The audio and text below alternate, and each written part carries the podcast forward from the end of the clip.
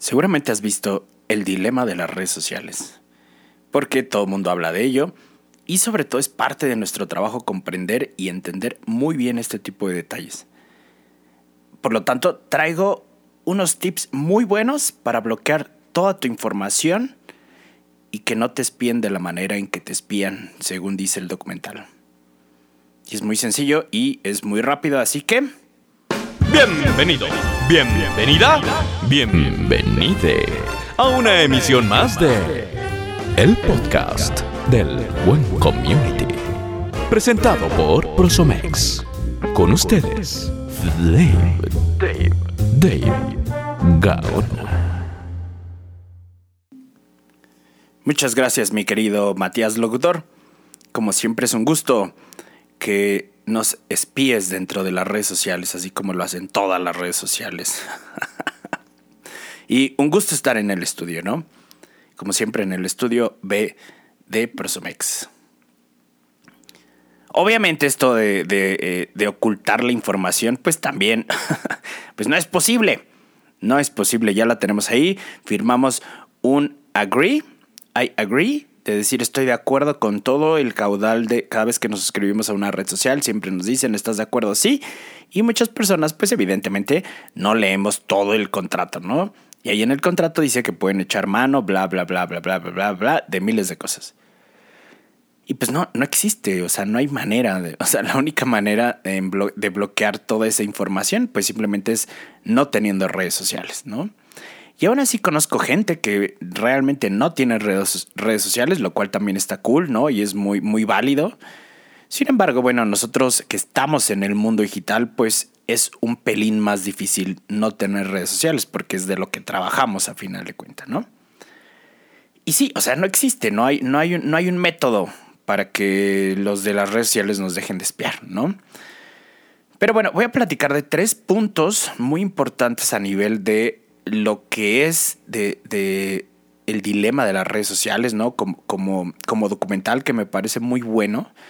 Sin embargo, aquí lo primero, aquí tengo que hacer un claim. Esto, este, claim es que estoy hablando como Dave Gawana, individuo, no como presidente de Prosomex, para que hagamos esta diferencia, no, no vaya a ser que es la postura de Prosomex, no, no, no, aquí lo hago muy puntual, ¿no? Es mi opinión personal.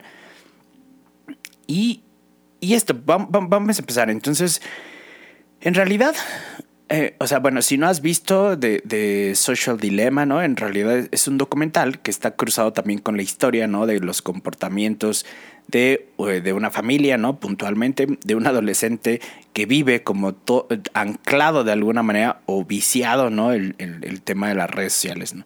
O sea, retratan un poco la adicción que tiene él y además parte de su familia también, ¿no? Como historia. Y también habla, hablan una serie de personalidades ¿no? de, del medio que han dejado de trabajar en Facebook, en YouTube, en Google, etc. ¿no? Eh, y ellos hablan de su perspectiva a partir de lo que ellos aprendieron y lo que conocen, evidentemente, estando dentro de las redes sociales, ¿no? Y obviamente hay muchos dilemas, ¿no? Ahí está el dilema ético, ¿no? Está el dilema también de las interfaces, de cómo crean justamente una adicción, ¿no? Sin que tú lo conozcas, sin que tú sepas, gracias a los ingenieros, a los diseñadores, ¿no? Y que a partir de ahí creas justamente una adicción eh, a partir de la dopamina, que es esta, no sé cómo se llama, ¿no? Este, que se descarga cada vez que tienes un, un este, una recompensa, ¿no? Y entonces eso te hace adicto justamente. Y también al final habla acerca eh, de, de, los peligros realmente a nivel de redes sociales, como es la manipulación, ¿no? Entonces quisiera hablar como de todos estos grandes, grandes, grandes temas y verle el otro lado, es decir, no solamente quedarnos con, los con lo que dice el documental, que si bien es, insisto, me parece muy bien hecho y me parece también que sí te deja esta semilla, si no estás dentro del mundo digital, ¿no? O sea, porque no es nada que no sepamos nosotros, ¿no? O sea, en realidad nosotros como community managers y profesionales del, del, ambiente digital, o sea, lo sabemos por sí mismo, ¿no? Sin embargo, quizás para una persona que no lo sepa, tal vez puede ser más impactante el hecho de, de enfrentarse directamente al documental, ¿no? Entonces voy a empezar a hablar de tres, de tres puntos súper, súper importantes. El primero de ellos es que el, planteamiento, ¿no? uno de los planteamientos es eh, los algoritmos de las redes sociales ahora son tan, tan, tan, tan avanzados que predicen y pueden modificar inclusive nuestro comportamiento, ¿no? Inclusive a nivel para comprar y o a un estado de ánimo determinado. Y aquí evidentemente tiene que ver con esto que hablábamos de, la dopamina y de la manera en cómo tú eh, creas eh, o, más bien las redes sociales crean mediante los diseños, ¿no? Puntualmente, esto me llamó mucho la atención de cómo están diseñadas las, las notificaciones, ¿no? Para que con esa notificación, o sea, la, notificación puntualmente, o sea, la notificación, perdón, es que de pronto se, se me fue el hilo, ¿no? O sea, de manera en que una notificación te haga regresar a las redes sociales para que estas redes sociales, ¿no? Cualquiera que se les ocurra, puedan manejar un mayor tiempo de estancia dentro de ellos. Eso obviamente es lo que venden a, a, los, a, las personas que quieren anunciarse, obviamente, ¿no? Dentro de las redes sociales. Y entonces, dentro de, dentro de esto, ¿no? Eh, digo, sabemos, el, o sea, nosotros que estamos aquí, insisto, sabemos cómo trabajan los algoritmos, ¿no? De hecho, hay una peli también muy buena que habla también del tema de Cambridge Analytica, que igual se va a ver en otro punto de este podcast. Pero ahí, justamente se dice, los algoritmos son tan avanzados que pueden predecir cuando dos personas se van a, se están enamorando o cuando dos personas se van a divorciar. A ese nivel, ¿no? Y por patrones justamente que se tienen cuando se están enamorando o por patrones cuando se están divorciando. Y si esto lo llevamos a 6 billones o no sé cuántos son billones de usuarios en el mundo, pues se crean justamente patrones, ¿no? Y me parece que aquí, insisto, no es nada que nosotros no sepamos, ¿no? Ah, ah, de, de, por ejemplo, si estamos viendo un video, cómo, cómo se nos está midiendo el tiempo que pasamos justamente a retención en un video y a partir de eso los algoritmos pueden mostrarnos videos que nos parezcan relevantes, ¿no? Con el objetivo evidentemente de que estemos más tiempo en las redes sociales, ¿no? Y ese es un tema ético que lo pasan justamente en el, en el documental, ¿no? Eh, de, cuánto tiempo podemos sacrificar, ¿no? Estando justamente en las redes sociales, ¿no? Eh, digo, esto también se ha ido afinando, ¿no? Conforme eh, la, entrada puntualmente a nivel de los smartphones y de toda la información que tenemos en, en el smartphone, ¿no? Y que bueno, o sea, Facebook como compañía, ¿no? Como red social y Google saben absolutamente todos los comportamientos que nosotros, todo, ¿no? Se cree que en algunos años, por ejemplo, los algoritmos van a ser tan avanzados, sobre todo a nivel de Amazon, que tú, o sea, que ya no, no, no vas a necesitar siquiera realizar la compra, ¿no? A partir de los comportamientos, eh, va a detectar tu, refrigerador que ya no tienes leche, por ejemplo, ¿no? Y te va a mandar la leche ya con cargo y, te va a llegar en el momento, ¿no? O sea, a, ese nivel. Este, de que ya ni siquiera tengas que realizar la compra, no el acto, sino que a partir de tus preferencias y de tus comportamientos, los algoritmos puedan detectar esto, ¿no? O sea, y digo, si esto lo vemos de, eh, de manera pues cool, pues estaría chido, ¿no? Estaría, estaría cool, ¿no? y, y, todo apunta que vaya para allá, ¿no? Sin embargo, o sea, si le damos la contraparte a esto, ¿no? De, de, de, la adicción, que sí, evidentemente es muy adictivo estar en redes sociales, ¿no? Eh, no sé si a ustedes les pasa, pero cuando yo me... Por eso yo no me meto, por ejemplo, a TikTok, porque cuando me meto a TikTok puedo perder una hora, dos horas viendo, viendo videos, ¿no? Pues ahí justamente creo que es, es un poco de, no sé si de carácter, pero simplemente como de, de, evitar, ¿no? O sea, de evitar estar, ¿no? De, desactivar también las notificaciones, entre otras cosas. Pero si le damos la vuelta a esto, ¿no?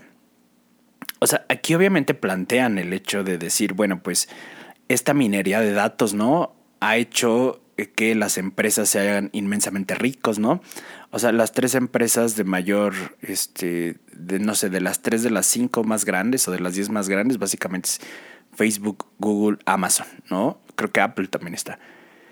Y, o sea, tiene que ver obviamente con el comercio de personas, así es como le llaman en el, en el dilema, ¿no? O sea, e, ellos están vendiendo tu atención y vendiendo tus preferencias y vendiéndote a ti, o sea, a tu perfil cibernético, como si fueras un producto, ¿no? Y eso lo, lo, dejan ver justamente como si fuera algo muy malo. Y en realidad para nosotros nos permite, tendríamos que darle la vuelta a esta afirmación y decir, pues en realidad esto o sea, lo que no dijeron es que sí, evidentemente hicieron muy ricos a, tres personas, ¿no? o sea, Google o a estas empresas. Pero en realidad también ha ayudado a detonar y a dejar una derrama económica a nivel de pyme. Porque, y esto siempre lo digo, ¿no? Cuando, cuando. Y esto lo digo cuando trato de vender los servicios de digitales a las pymes, etcétera. Que a final de cuentas se abrió una posibilidad de que si tú eres un emprendedor, por ejemplo, ¿no? Que vas a ponernos una tienda de. Iba a decir una tienda de discos. bueno, podría ser también, ¿no? Si, si tú eres un emprendedor que eh, abrió una tienda de ropa, por ejemplo, todo el tema digital te permite realizar una venta, ¿no? Este, y te permite colocar tu producto y te permite llegar a las personas que están interesadas en comprar una playera, unos jeans, unos, unos tenis, ¿no? Lo cual eso ayuda evidentemente a que la economía de los pequeños negocios aumente muy grande, o sea, de, manera exponencial, más ahora con temas de COVID, lo sabemos, ¿no? Y hemos hablado de esto. Pero en realidad ellos no hablan de esta parte, ¿no? De decir, sí, claro que se hicieron millones, pero también se creó una oportunidad de negocio para, pequeños, para pequeñas empresas. Puntualmente quienes venden un servicio o quienes venden justamente un producto, ¿no? Que de otra manera sería más difícil, ¿no? Pre-internet, o sea, era muy difícil hacer, o sea, si tú eras una pyme, era, era muy difícil realmente hacer una producción de, de, un video, por ejemplo, ¿no? Este, y colocarlo en la televisión, en la radio, en, en una revista, en, en un periódico inclusive, ¿no? quizás te tenías que quedar de manera muy local, ¿no? A nivel de, si tú eras, no sé, una barbería, por ejemplo, quizás con volantes podrías acaparar un poco de kilómetros a la redonda de tu cuadra, ¿no? Y ahora puedes llegar a nivel eh, de, ciudad, por ejemplo, ¿no? Eh, en este caso de los servicios, pero si tú vendes, insisto, si tú eres una tienda de ropa, puedes llegar a nivel de México, ¿no? Bueno, a, a nivel de todo el país, y entonces eso hace que las ventas, evidentemente, crezcan y tu economía también crezca, ¿no? Totalmente. Em, este, este, tema también de la, de la adicción, que sería como el segundo punto, ¿no? Tal cual, centrándonos como en el tema de la adicción, que ellos lo plantean como muy malo, ¿no? O sea, como muy, este, se están perdiendo los valores, este, estamos perdiendo a nuestros hijos, ¿no? Eh, pero en realidad aquí se nos olvida también que la adicción no es nueva. O sea, la adicción a contenidos creados por el hombre no es nueva. O sea, creo que aquí conviene mucho hacer un, contrapunte de, de, o sea, cuando nació la televisión se vivió una adicción brutal a la televisión. Yo recuerdo mucho, y esto justamente cuando estaba escribiendo el pequeño guion para, para este podcast, que hay, hay, una revista que se llama Selecciones, no sé si todavía la sigan haciendo, yo creo que sí, Reader's Digest, creo que es, no sé cómo pronunciarlo. Y me acuerdo mucho que mi tía nos leyó un cuento que aparecía ahí que decía algo como, cuando la televisión se, se tragó o se comió a mi, a mi mejor amiga. Entonces hablaba justamente un cuento que fue ambientado ¿no? a finales de los 50, me parece. Y habla, ¿no? La protagonista de que eran dos mejores amigas que, que salían todo el día a los columpios. ese cuento se me quedó muy grabado, no sé por qué. Y salían, y eran mejores amigas, salían todo el día a, a, jugar, etcétera. Hasta que llegó una televisión a color que compró el papá, ¿no? De, de, de su amiga. Y a partir de ahí ya nunca más volvió a salir la amiga, ¿no? Es decir, pues fue una adicción a la televisión, al medio de la televisión y obviamente a los contenidos y a la novedad, ¿no? pero parece que ya se nos olvidó el tema de, de, estos medios, ¿no? De hecho, esto lo hablan también en The Social Dilemma cuando este, hay, unas escenas con el Congreso de Senadores de Estados Unidos y hablan un pelín de esto, ¿no? Que dicen, en realidad solamente necesitamos más tiempo para que deje de ser como una novedad, ¿no? O, o sí estamos enfrentando realmente a un tema muy, muy fuerte. Y yo creo que en realidad, esta es mi opinión muy personal, ¿no? Insisto, se nos olvida que somos adictos por sí mismos a los contenidos. O sea, esto fue a nivel de televisión, pero se nos olvida que antes de eso fue eh, a nivel de radio y también antes de eso fue a nivel de periódicos, ¿no? Y de, de, pastines. Y antes de eso fue a nivel de libros, ¿no? O sea, no olvidar, eh, Don Quijote se hizo, este, se hizo loco porque leyó libros de caballerías, ¿no? Y los libros de caballerías, por ejemplo, a finales del siglo XIV, bueno, un poquito más atrás, eh, eran realmente el contenido y el entretenimiento fantástico. Es como si ahora vemos series. Bueno, en ese tiempo no se veían series, se leían libros de caballerías, ¿no? Y obviamente, insisto, estos son adicciones, ¿no? O sea, adicciones que el hombre tal vez está predestinado, ¿no? por sí mismo a esto. Entonces, no sé qué tan fuerte realmente es esta consigna que dicen ellos de pues de sí, de, de, de, hacer la adicción, sobre todo porque el, el, ya, ya, no es una televisión donde ellos te dan los, los contenidos, sino que evidentemente los contenidos ahora son creados por los usuarios, ¿no? Puntualmente a nivel de videos, por ejemplo.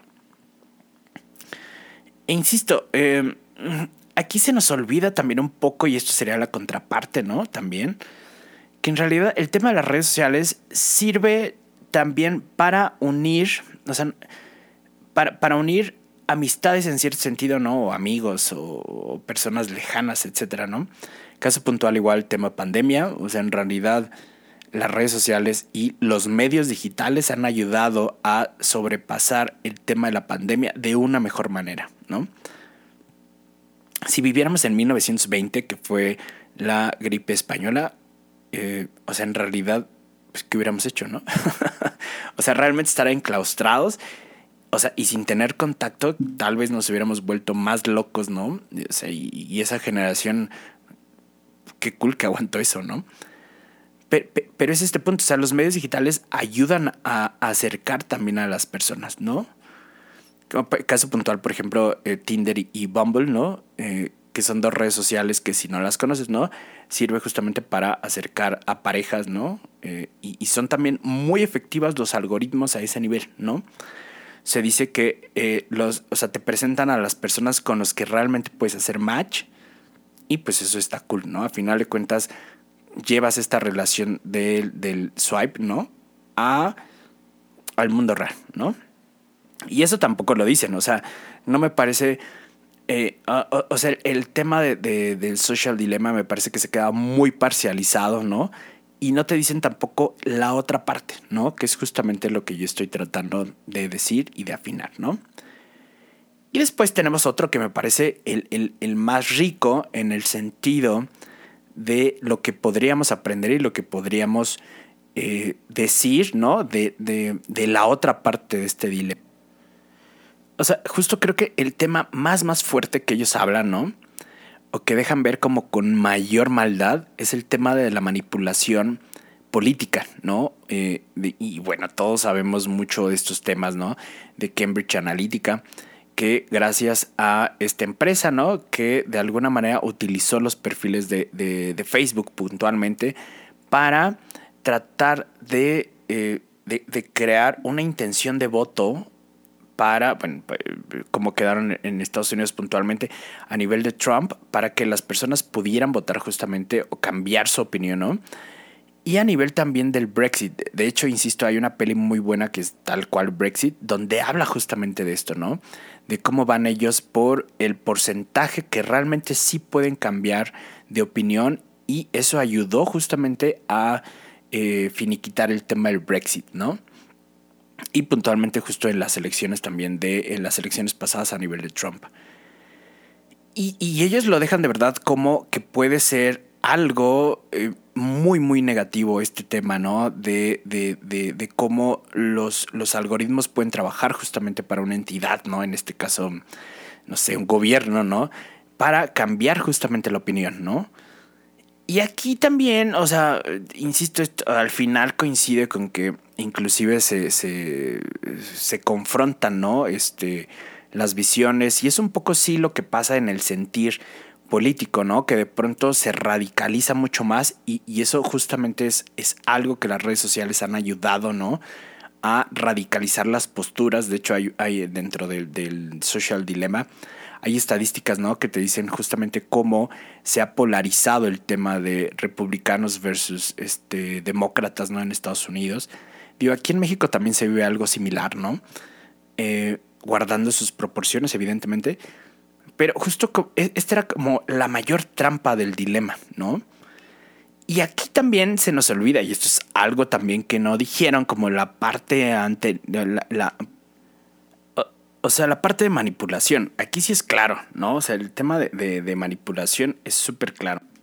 Y los peligros que conlleva justamente esta parte de manipulación, ¿no? Y también ponen, ponen, ponen en un punto a las redes sociales como de, híjole, pues son son súper manipuladoras y sí lo son, ¿no? o sea, sí lo son. Pero también se nos olvida que toda la vida hemos vivido la manipulación también de otros medios, o sea, mm, caso puntual, la televisión, insisto, los periódicos, ¿no? Los libros, este, o sea, por ejemplo, el, viernes anterior estaba viendo un programa de televisión, ¿no? Este, donde se hablaba justamente de programa de televisión político en un canal este, de México, ¿no? Y se hablaba justamente de las elecciones en Florida, ¿no? Y, por ejemplo, un tema de, de, manipulación sería justamente hacer una boleta, ¿no? Donde se pudieran equivocar las personas mayores, por ejemplo, ¿no? Que fue algo real que sucedió a final de cuentas en las elecciones pasadas. Digo, ese es un método de manipulación, por ejemplo, ¿no? Y adicional a redes sociales, etcétera, bueno, pues ahí se hizo como el, clic, ¿no?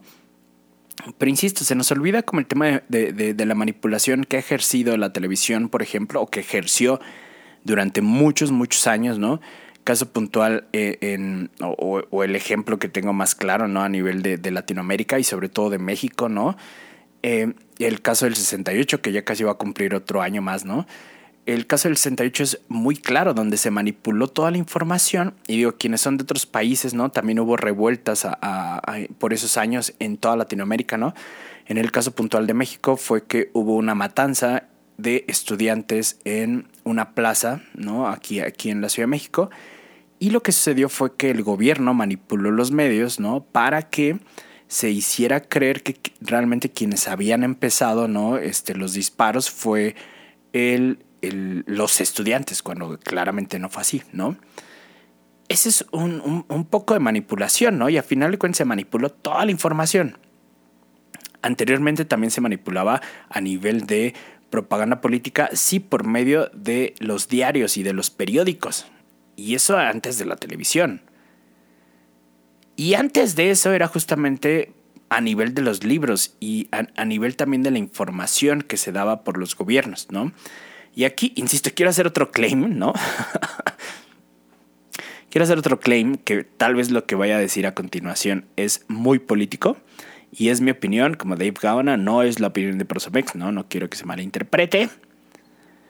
Pero justamente, ¿no? A nivel de propaganda, o sea, yo no sé en qué momento llegamos a estos temas. Eh, pero, por ejemplo, Estados Unidos e Inglaterra no necesitaron, Inglaterra puntualmente, Inglaterra no necesitó de las redes sociales para hacer uno de los actos de propaganda más grandes, ¿no? Como fue la leyenda negra española. No, no lo necesitó en lo absoluto y sin embargo el tema de la antihispanidad permanece inclusive a nivel de Estados Unidos, ¿no? Y eso nació desde el siglo XV, siglo XVI, desde la Gran Bretaña, bueno, desde Inglaterra, ¿no? También sobrevive el tema de la propaganda negativa al pueblo de y, al pueblo nórdico, puntualmente vikingos, ¿no? Gracias a ellos, ¿no? Y no se necesitó, insisto, redes sociales, ¿no? O sea, el tema de la leyenda negra es, esto lo voy a contar porque eh, siempre me ha interesado como, como efecto, ¿no? Este político dentro de, la política global, ¿no? Donde eh, están preparados para esto, ¿no? Donde el pueblo de, Inglaterra, ¿no? Puntualmente el rey, no me acuerdo qué rey fue, pero creó una, propaganda justamente en torno a la oscuridad y el oscurantismo de España, ¿no? este, justamente cuando fue el descubrimiento de América y todo esto, ¿no? De manera que ha afectado a la hispanidad, ¿no? E insisto, es una de las piezas clave para entender por qué hay tanto desprecio por la cultura hispana en Estados Unidos, hispana puntualmente, ¿no? O sea, hispana, hispana, hispana. Insisto, y esto no, no, se requiere de redes sociales, se requirió sí de muchos libros, ¿no? Se requirió de, de, de, de reinventar la historia, ¿no? Desde su perspectiva. Y algo que también pasa a nivel de propaganda son las películas, por supuesto, ¿no? este, toda la parafernalia nazi, ¿no? O sea, de, la película, de las películas. No quiero que me vayan a decir, este podcast está hablando. No, no, no, no, no, no, no. Solo estoy poniendo un ejemplo, por favor. No quiero que pase lo de Volkswagen, ¿no? Estoy hablando de propaganda, nada más, ¿no? Que a final de cuentas también, este, en Alemania en ese tiempo, ¿no? Hubo una propaganda muy, muy fuerte, ¿no? Y a final de cuentas, este, insisto, no se requería las redes sociales.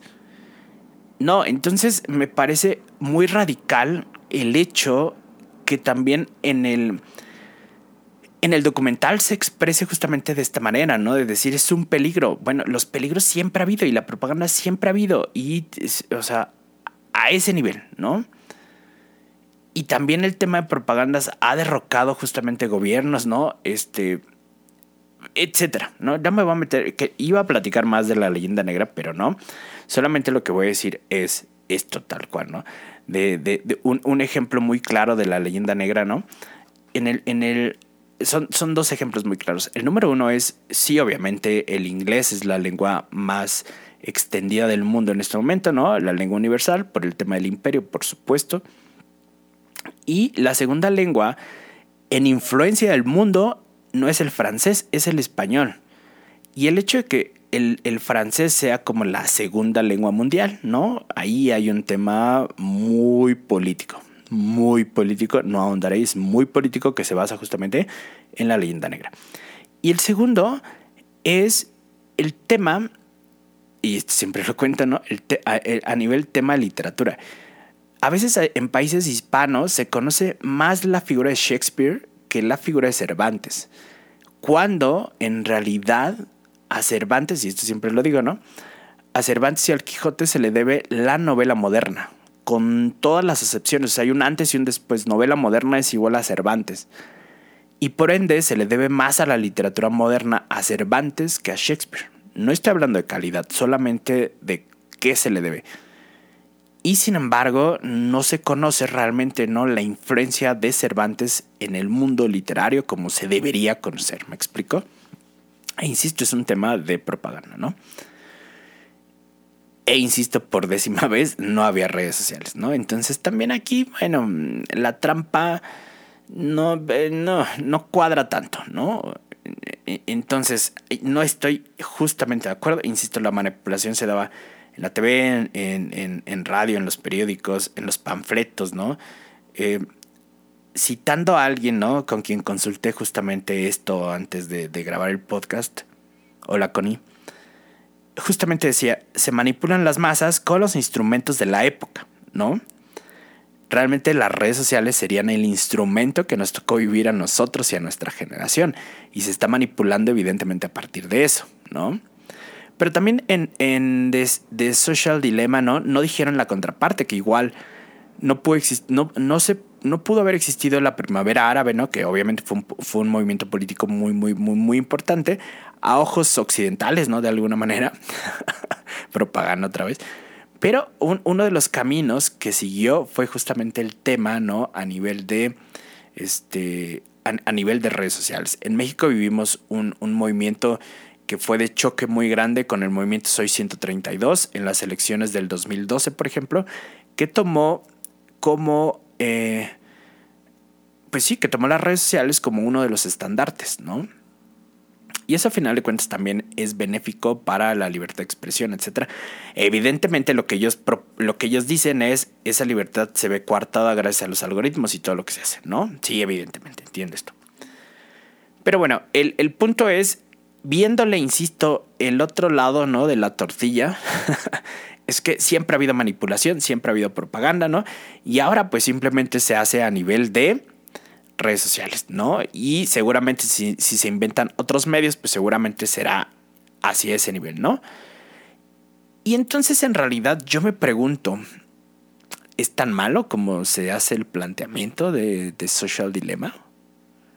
Realmente sería tan malo, ¿no? Yo le veo más cosas buenas, ¿no? Que malas, evidentemente, por, por este tema que decíamos. De hecho, también lo, lo, lo, platiqué antes de hacer este podcast, ¿no? Con una colega. Y que decía, pues en realidad a mí. Hola Carla, saludos. Y que, y que decía, pues en realidad a mí me favorece porque es, me, hace, me hace vender más, ¿no? O sea, por supuesto. Entonces, creo que dentro de todo, dentro de nuestra profesión, es justamente benéfico, ayudado también a, las pymes, ¿no? Como esto que decía. Y eh, algo que creo que sí podemos hacer es no ser uno flojo de las fuentes. O sea, si tú ves algo, pues obviamente tienes que este, decirlo y cotejarlo, ¿no? Para saber si realmente es, es, real o no. En The Social Dilemma hablan justamente a nivel de, de, los, de los terraplanistas, por ejemplo, ¿no? De cómo realmente se pueden convencer a masas de que la Tierra es plana, por ejemplo, ¿no? O cómo se puede convencer a la gente de que no necesitas una vacuna o de, de que el coronavirus no existe, ¿no? Bueno, el COVID no existe. Digo, ese es uno de los riesgos, evidentemente, pero ahí, pues también es, es la desinformación y la desinformación siempre ha habido en todos los niveles, o sea, históricamente siempre ha habido eh, eh, desinformación y manipulación. Entonces, creo que lo que podemos hacer es justamente re, re, reinformarlos. O sea, ahí sí no hay de otra, ¿no? Y nada, creo que estos fueron los tres puntos, ¿no? Que a destacar de esto y cómo, cómo justamente podemos darle la vuelta, ¿no? A que no todo es gris ni todo es como justamente lo plantea The Social Dilemma, ¿no? Eh, y, comprendiendo un poquitín la historia. Me guardé algunas cosas que eran más fuertes y que tenían el script, pero, mm, pero tal vez no es el momento. Si quieren hablar un poco de, de eso, con todo gusto podemos retomarlo en otro podcast. Mientras tanto, creo que ha sido suficiente, ¿no? Para nuestro tema de tendencia y de todo esto. y seguiremos con más cosas la siguiente semana, así que, pues mientras tanto Vámonos y piensen muy bien en esto. Véanla y podemos discutir. Estaría interesantísimo escuchar justamente su opinión. Y que, que, me dejen un tweet, que me dejen un mensajito en Instagram, que nos dejen un mensajito en redes sociales, justamente cuál es la visión o cómo ven esta parte de Social Dilemma, porque es algo que nosotros tenemos que ver y entender muy bien como profesionales digitales. Y sería interesantísimo escuchar y tener un diálogo abierto dentro de este podcast o dentro de los tweets, etcétera, etcétera, etcétera. Y pues mientras tanto, pues vámonos, ¿no? Que ya espantan aquí, como dicen acá en México. Oigan, y, aprovechando esto, un saludo a la gente de Argentina, a la gente de Colombia, a la gente de Perú, a la gente de Irlanda, por ahí que nos escuchan también, a la gente de España. Súper cool, me gusta mucho y me divierto mucho haciendo este podcast para ustedes. Y pues un saludo, déjenos justamente en redes sociales un saludo y así como programa de radio, prometo saludarlos, ¿no? Y también cuéntenos qué quisieran escuchar, ¿no? Este, algún tema particular, etcétera. Estaría increíble que este, pudiéramos ir sumando justamente temas que quisieran escuchar ustedes. Así que, pues ya, Mati, ya casi es hora, ¿no? Ya, Mati, ya casi es hora, pues ya, ya es momento. Así que, pues, eh, por lo pronto, buenos días, buenas tardes, buenas madrugadas, donde quiera que nos escuchen. Nos vemos, nos vemos, escuchamos en el siguiente podcast. Así que...